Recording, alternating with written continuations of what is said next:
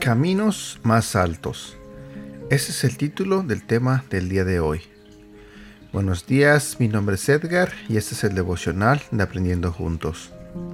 Si vamos a la Biblia, en el libro de Isaías, capítulo 55, versículo del 8 al 13, nos dice, Mis pensamientos no se parecen en nada a sus pensamientos, dice el Señor, y mis caminos están por encima de lo que pudieran imaginarse. Pues así como los cielos están más altos que la tierra, así mis caminos están más altos que sus caminos, y mis pensamientos, más altos que sus pensamientos. La lluvia y la nieve descienden de los cielos y quedan en el suelo para regar la tierra. Hacen crecer el grano y producen semillas para el agricultor y pan para el hambriento. Lo mismo sucede con mi palabra. La envío y siempre produce fruto. Logrará todo lo que yo quiero y prosperará en todos los lugares donde yo la envíe. Ustedes vivirán con gozo y paz los montes y las colinas se pondrán a cantar y los árboles de los campos aplaudirán. Donde antes había espinos crecerán cipres. Donde crecía la ortiga brotarán mirtos. Estas cosas le darán gran honra al nombre del Señor.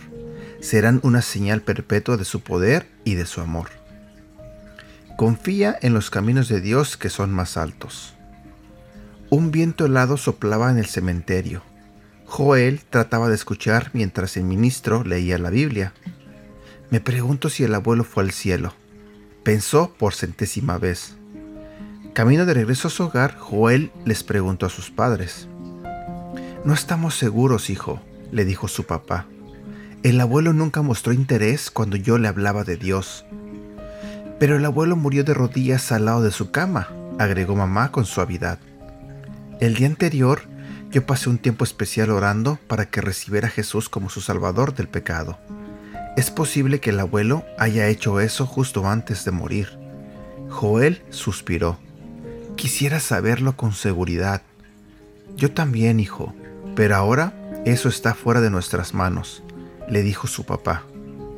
Muchas veces le explicamos al abuelo cómo podía ser salvo, y durante muchos años oramos pidiendo que entendiera y aceptara el don de Dios. Fuimos amables con Él, siempre con la esperanza de que Él viera la diferencia que Jesús hizo en nuestras vidas y que Él también quisiera conocer al Señor.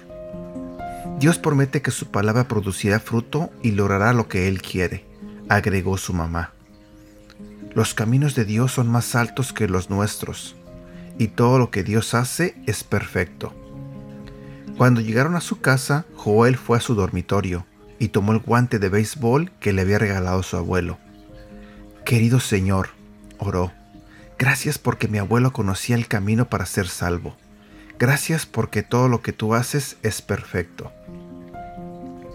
Reflexiona sobre esto. ¿Y tú?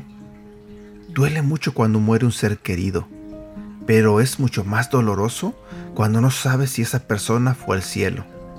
Si estás en esa posición, trata de no preocuparte demasiado. Apóyate en el conocimiento de que los caminos de Dios son perfectos. Ora por los que todavía están vivos, pero que no son salvos. Sea amable y amoroso con ellos, y asegúrate de que conozcan el camino para llegar al cielo.